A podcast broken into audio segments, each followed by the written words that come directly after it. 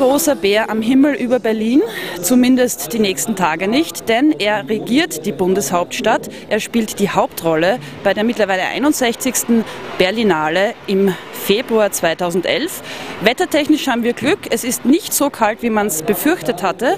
Und hinter mir startet in diesen Minuten die Übertragung des heurigen Eröffnungsfilms. Der neueste Streich der Cohen-Brüder, True Grit, mit Jeff Bridges in der Hauptrolle. Ja, also ich hatte die Gelegenheit, heute zum Mittag True Grit bereits zu sehen und ich war sehr begeistert von diesem Eröffnungsfilm. Endlich einmal ein Berlinale Eröffnungsfilm, der wirklich überzeugt. Jeff Bridges ist wunderbar wie immer und die Coens widmen sich in ihrem ersten Western weiterhin Themen, die sie interessieren und liefern ein einfaches Meisterwerk ab. Wenn die Oscars gerecht sein würden, dann würden sie einen Großteil der zehn Nominierungen auch in Gewinne umwandeln. Wir werden sehen. Während Senat diesen Film genossen hat, war ich bei der Pressekonferenz und habe die Stars von True Grit live erlebt. Ein Ensemble, das offensichtlich während der Dreharbeiten richtig befreundet wurde und zusammengewachsen ist. Die kleine Miss Steinfeld als einziges weibliches Wesen in der Mitte war gut aufgehoben zwischen den rauen Herren links und rechts.